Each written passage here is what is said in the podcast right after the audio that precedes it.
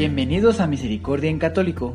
La finalidad de este podcast es compartirte la insondable misericordia de nuestro Señor Jesucristo, apoyándonos de literatura de santos como la biografía y diario de Santa Faustina, testimonios, temas para poner en práctica día a día para el crecimiento a la devoción de la Divina Misericordia. Comenzamos. Jesús, yo confío en ti.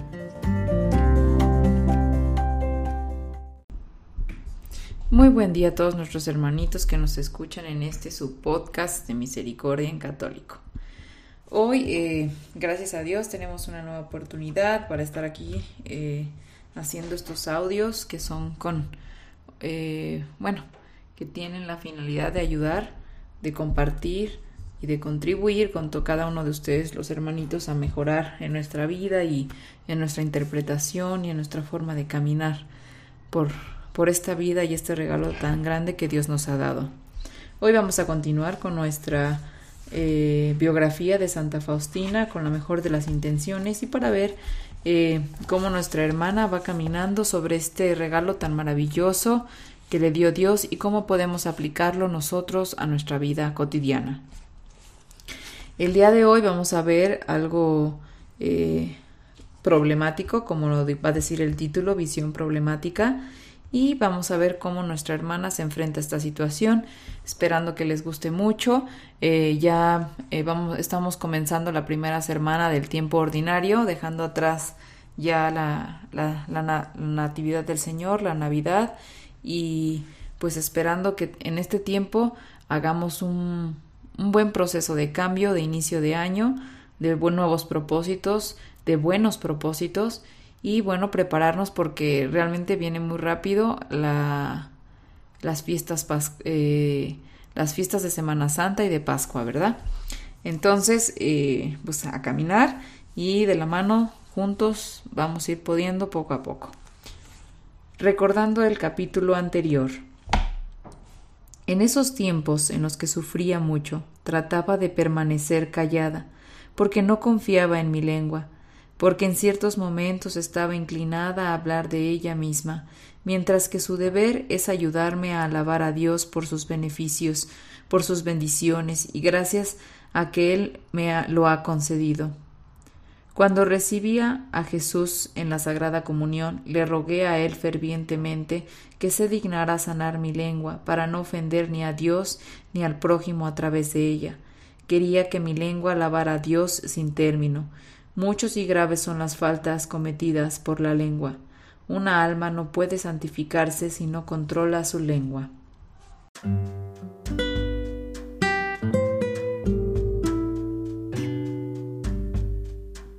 Los años de servicio en Milnius, 1933-1936. Una visión problemática. El viernes 26 de octubre de 1934 a las 6 menos 10 minutos, Jesús visitó a la hermana Faustina mientras ella y algunas estudiantes dejaban el jardín para ir a comer. De pronto ella vio al Señor Jesús sobre la capilla. Se apareció exactamente igual que cuando ella lo vio por primera vez, y con la misma imagen como fue pintada. Los dos rayos que salían del corazón de Jesús cubrían la capilla y a la enfermería, y se expandían sobre toda la ciudad y luego sobre todo el mundo. La visión duró por alrededor de cuatro minutos. Inmelda, una de las chicas con las que la hermana Faustina caminaba un poco detrás del resto, también vio los, también vio los rayos, pero ella no le vio a Jesús. Tampoco sabía su origen. Las demás se rieron y sugirieron a Imelda que debía haber imaginado cosas o que quizá vio las luces de un avión que pasaba. Pero ella insistió en su convicción, diciendo que nunca antes había visto dichos rayos. Cuando las otras sugirieron que tal vez sería un rayo luminoso, ella respondió que conocía muy bien lo que era un rayo luminoso, pero que nunca había visto rayos como estos. Luego de la comida, de la comida, Imelda se acercó a la hermana Faustina y le dijo que ella estaba muy impresionada por esos rayos y que no podía mantener en silencio lo que había visto. Esto puso a la hermana Faustina en una situación comprometida, porque la hermana no podía decirle a Imelda sobre su visión del Señor Jesús.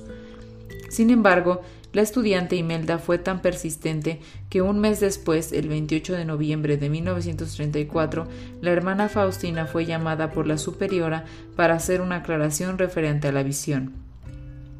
Una cierta hermana llamada Taida la registró en un documento que luego fue firmada por la hermana Faustina, por la hermana Taida e Imelda, y fue autentificada por la madre Irene Krisanowska, superiora de la Casa de Vilnius. Concerniente a este incidente que llamó la atención sobre ella, la hermana Faustina, que deseaba mantenerse anónima, escribió en su diario Mi corazón se regocijaba por el hecho de que Jesús tome la iniciativa para hacerse conocer él mismo, a pesar de la que la ocasión escogida por él me haya causado tanta preocupación por causa de Jesús, uno puede aguantar lo que sea. Reflexión. Pues bien, hermanos, el capítulo de hoy fue bastante cortito y eh, bueno, fue eh, diferente a lo que tal vez esperaban. Eh, sí, fue una, una situación problemática la que vivió la hermana. Y bueno, voy a tomar de aquí dos, dos puntos particulares. Si recordamos el capítulo anterior, habló sobre la lengua, ¿verdad? De hecho, les recomiendo un audio que salió en los temas de crecimiento sobre eh, la problemática de la lengua que tenemos todos los seres humanos. Y bueno, retomando el tema, ahorita de la, del capítulo de ahorita, de, la biografía, mm, muchas veces, eh, no sé si les ha sucedido, que tienen cierta información que no debe decirse. Es prácticamente lo que la hermana Faustina eh, vivió. Ella pudo haber dicho como si nada que ella también había visto las luces y que había visto al Señor Jesús, ¿verdad? Pero muchas veces cierta información no es tan fácil que sea recibida eh, por una gran cantidad de personas y tal vez tampoco sea el momento como para que esas personas eh, lo sepan, ¿verdad? Dios sabe sus tiempos y sus momentos y entonces esto va a la temática del día de hoy dentro de la reflexión. Vamos a aprovechar este esta, este capítulo para tocar el tema sobre la paciencia, ¿verdad? Sobre la paciencia, sobre la voluntad de Dios. Y creo que esto hace referencia también a, un, a una lectura que se tomó esta semana eh, en la Biblia, en una de las misas, sobre eh, que la persona que sabe esperar y que es paciente a la espera es una persona que realmente tiene fe y confianza en Dios, a la persona que es desesperada y quiere que las cosas sucedan a su tiempo y en su momento y ya y, y entra en desesperación y frustración, ¿verdad? Entonces, eh, yo sé que muchos de nosotros, incluyéndome a mí, hemos vivido situaciones que tal vez eh, pues hubiésemos deseado que fueran otros tiempos, ¿verdad? A nuestros tiempos, a la perspectiva de nuestros tiempos, de lo que nosotros consideramos que ya debe ser o que en ese momento debe ser y porque ya debe ser y consideramos ciertos factores para eh, dar nosotros esa resolución de que deben ser las cosas en determinado momento. Inclusive la sociedad todavía impulsa mucho, eh, empuja mucho a que hay determinados tiempos para las cosas o para situaciones. Es como dices, no, es que si no estudias a determinada edad, ya no puedes estudiar después. Hay edades para las cosas. Y justamente un tema de hoy, prácticamente eh, platicando eh, con personas, ya señoras particularmente, ya un poquito más grandes, como de más o menos 50 años, 50, 60 años, entrando dentro de este perfil, se platicaba de que ellas están pasando una etapa difícil en su vida porque es como si fuera una adolescencia pero en adultos. Entonces se clasificó que había dos tipos de adolescencia, la adolescencia de los jóvenes y la adolescencia de los adultos. Eh, dentro de esta situación se platicaba cuál era la que se consideraba más difícil de sobrellevar y una de estas personas comentó que tal vez la adolescencia de los adultos era más difícil porque al final de cuentas un adulto joven es un poco más abierto y tiene más apertura para pues ser flexible y adaptarse a ciertas circunstancias. Sin embargo, en un adulto es más difícil que sea flexible, que sea tolerante, que sea, que sea, que se abra y que tenga esa flexibilidad para poder aceptar situaciones. Eh, en la sociedad, eh, de alguna manera, ha puesto estereotipos y situaciones que deben de ser eh, cubiertas y que se deben de cumplir en cierto pronóstico de tiempo. Es decir, un ejemplo, ¿no? Si un niño va al kinder, pues hay cierta edad para el kinder, ¿no? Hay cierta edad para la primaria y hay cierta edad para la secundaria y para la preparatoria. Si un niño se atrasa en el kinder, pues por un año o dos años no se ve como tan difícil de sobrellevar esa situación. Pero si se atrasa más tiempo, sí ya empieza a crear un, un, efecto negativo dentro de su círculo social eh, y dentro de su círculo familiar. Otro ejemplo, si una mujer pasa de cierta cantidad de años, eh, ya se ve presionada por la sociedad porque no sea una profesionista, ¿no? Que ha dedicado su carrera, a su, vida, su trabajo, a su profesión, porque hoy en día pues se ha aperturado a que la mujer pueda tener un desarrollo dentro del ámbito profesional eh, muchísimo más fácil que en tiempos de antaño, ¿no? Pero si una mujer hoy en día decide estudiar, eh, es muy complicado que pueda enfocarse en el otro aspecto, que es el aspecto de formar una familia, de casarse y de cumplir con, con ciertos parámetros que la sociedad eh, impulsa, ¿no? O proyecta. Eh, si una mujer joven decide dedicarse a su vida profesional y de repente eh, alcanza, no sé, ciertos parámetros o ciertos propósitos en su vida profesional y cuando más o menos ya está arrancando su vida profesional, ya lleva como una estabilidad, pasa más o menos como los 30, 31, 32 años, cuando ya medio se encuentra medio estable la situación y entonces es cuando en ese momento se busca tal vez lo que se dejó de hacer en su momento para sustituirlo por esa vida profesional y entonces buscar una vida familiar. Sin embargo, también entra otro parámetro de la sociedad en el que te dice que hay cierta edad para casarse, para formar una familia, para tener hijos y demás, ¿no? Que porque la situación eh, física, biológica del cuerpo de la mujer eh, está pronosticada para que sea más peligroso pues tener hijos a cierta edad y ya, o sea, es riesgoso, ¿no? Ya está para la salud. Y bueno, o sea, todas estas cosas tienen su motivo, tienen su forma pero como vamos, no pensamos a veces, porque no dejamos las cosas en manos de Dios ni a su voluntad, en, en dejar de hacer tal vez lo que queríamos hacer y hacer lo que realmente es la voluntad de Dios para uno. Más adelante vamos a tomar el tema, eh, se va a tocar el tema y se va a ver muy bonito, la verdad, muy fuerte, sobre esa fe ciega que Sor Faustina ha entregado al Señor. No solamente es eh, de decir sí, yo hago lo que tú me pidas, pero es una entrega total, es como si estuviera fusionada completamente con Dios, es como si ella estuviera, como si ella se perdiera a sí misma y estuviera eh, completamente eh, entregada al servicio y a, a, lo que sea que Dios le diga. O sea, si Dios le dice aviéntate de un puente, ella se aventaba sin dudarlo, sin, sin nada decir es Dios sabe por qué, con esa confianza, con esa misma confianza que se lleva a ver en el Antiguo Testamento cuando nuestros, eh, cuando Dios le pide a Abraham que debe de matar a su hijo Isaac.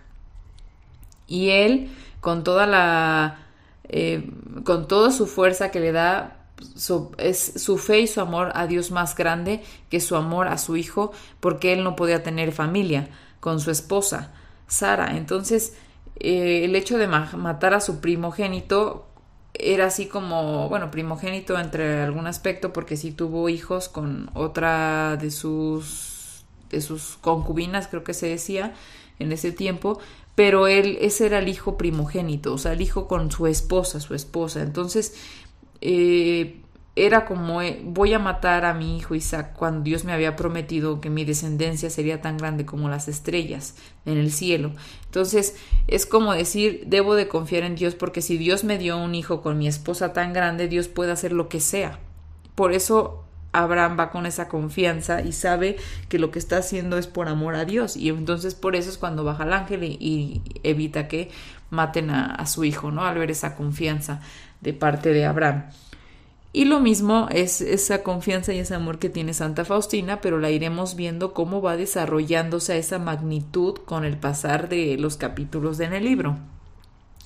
Y volviendo al tema que nosotros hablábamos de la confianza, a veces Dios tiene otros caminos sobre nuestra vida que nosotros no teníamos pronosticados si de alguna manera tú pensaste que tú habías estudiado toda tu vida para ser un profesionista y a la mera hora Dios tiene eh, otra misión para tu vida y te tienes que ir de a, misionar su palabra por el mundo y, vivir de la caridad de la gente y demás, pues eso tiene que ser. Yo sé que pues se escucha muy abrupta la, la, el ejemplo, pero eh, llega a suceder.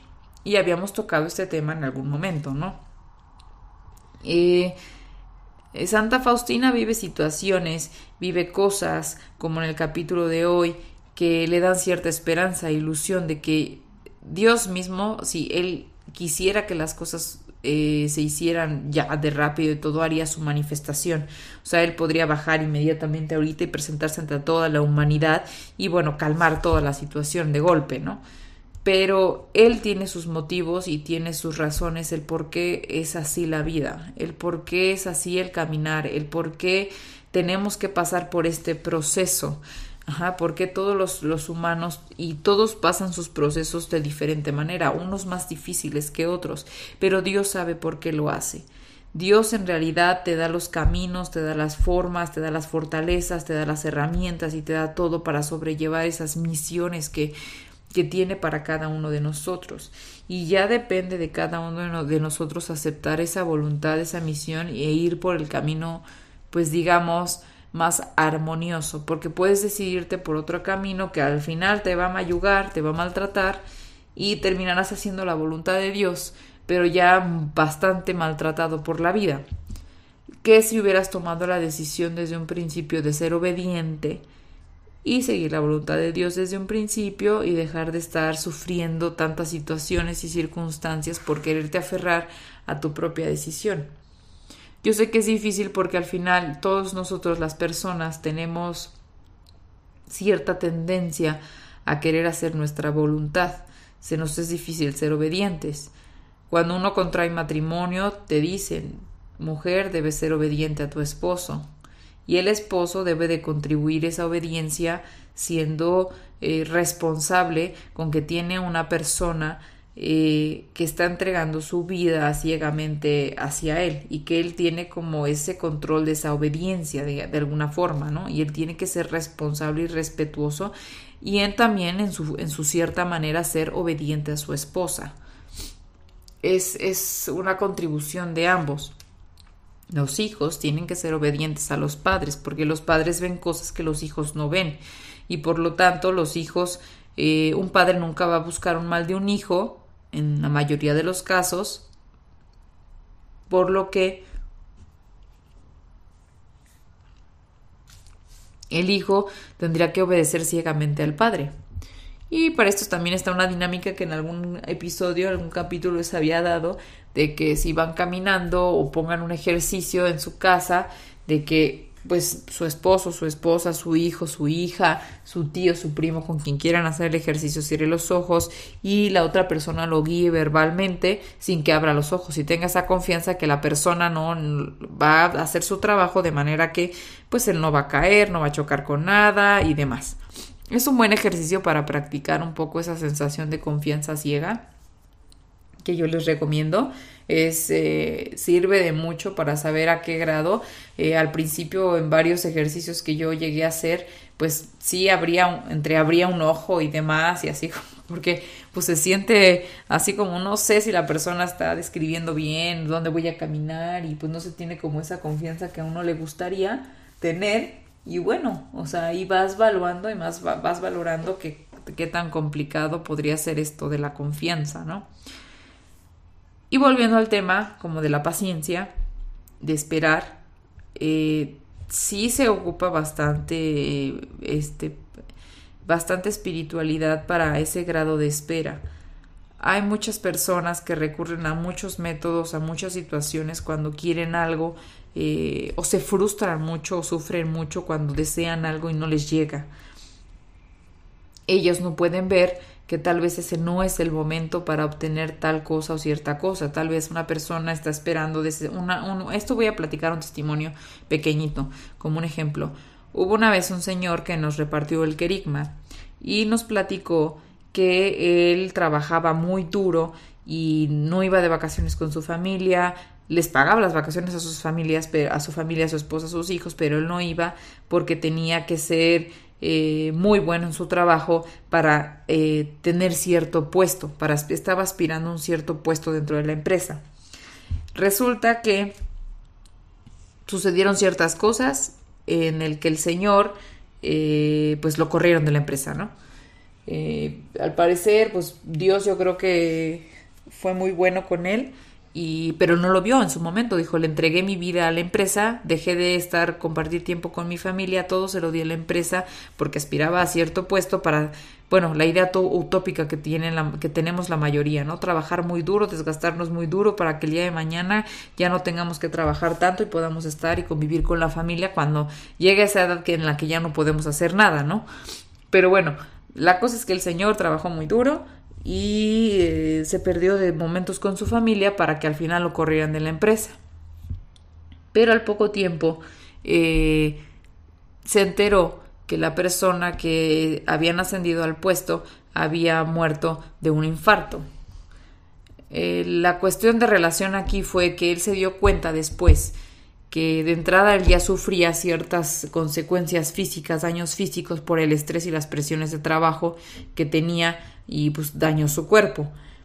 Y entonces pensando que tal vez pudo haber sido él la persona que hubiera muerto de un infarto si hubiera llegado a un puesto en donde iba a requerir mucho más esfuerzo del que él ya estaba haciendo y mucha más presión de la que él ya estaba haciendo.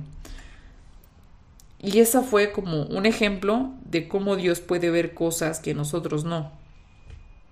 Muchas veces uno aspira a un puesto de trabajo mejor, uno puede aspirar a querer ya casarse, por ejemplo, otro puede aspirar a querer ya tener hijos, otro puede aspirar a, no sé, ser piloto de avión, otro puede aspirar a, no sé, tener, eh, ser gerente de un hotel y diferentes casos, ¿no? O a entrar a cierta escuela o a obtener, eh, no sé, a tener un carro, cosas así. Cada quien va, va viendo que, a qué estás aspirando, ¿no?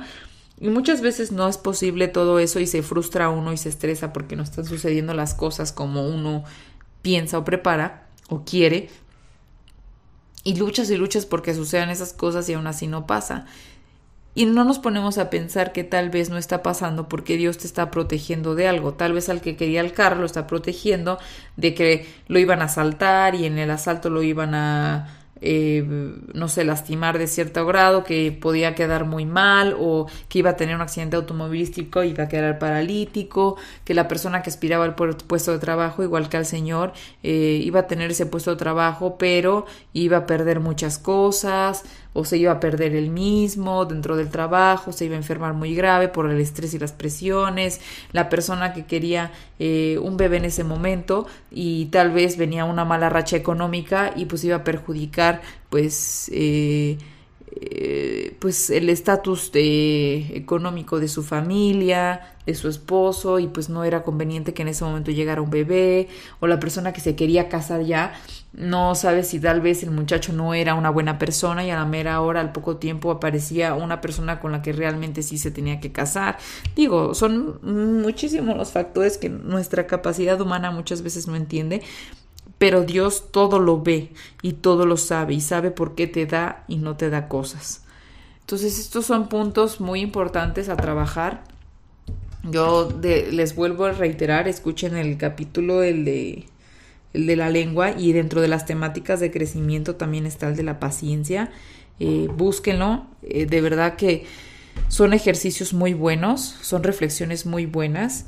No se sientan mal si en algún momento de su vida no han obtenido lo que ustedes han querido o han considerado que es lo mejor para ustedes o que es lo que quieren.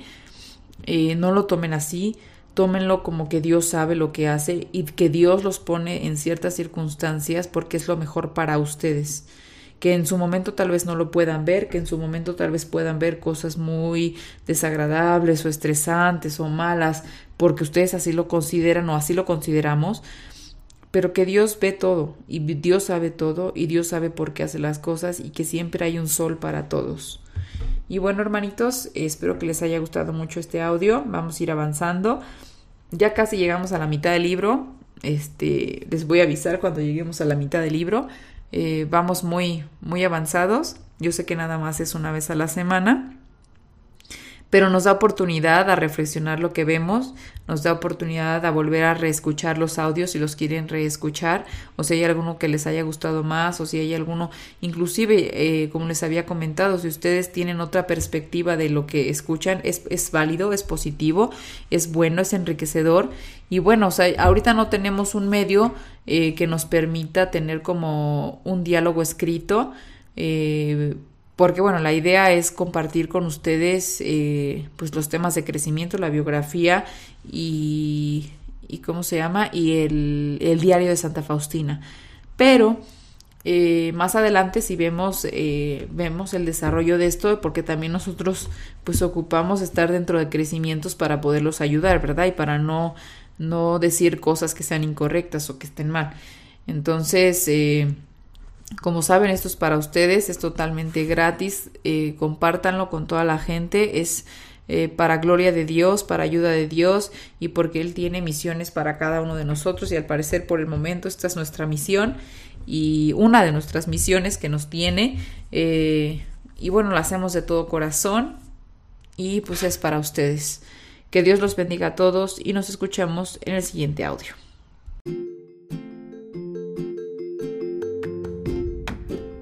Si es la primera vez que escuchas nuestro podcast, te invitamos a que escuches el numeral 0,1,1, que habla sobre las temáticas que se desarrollan en este podcast y el lenguaje que hemos propuesto para identificar cada una de ellas, y así sea más fácil para ti escuchar las que más te agraden. Te dejamos el link del audio y la lista de las temáticas en la descripción que este audio tiene.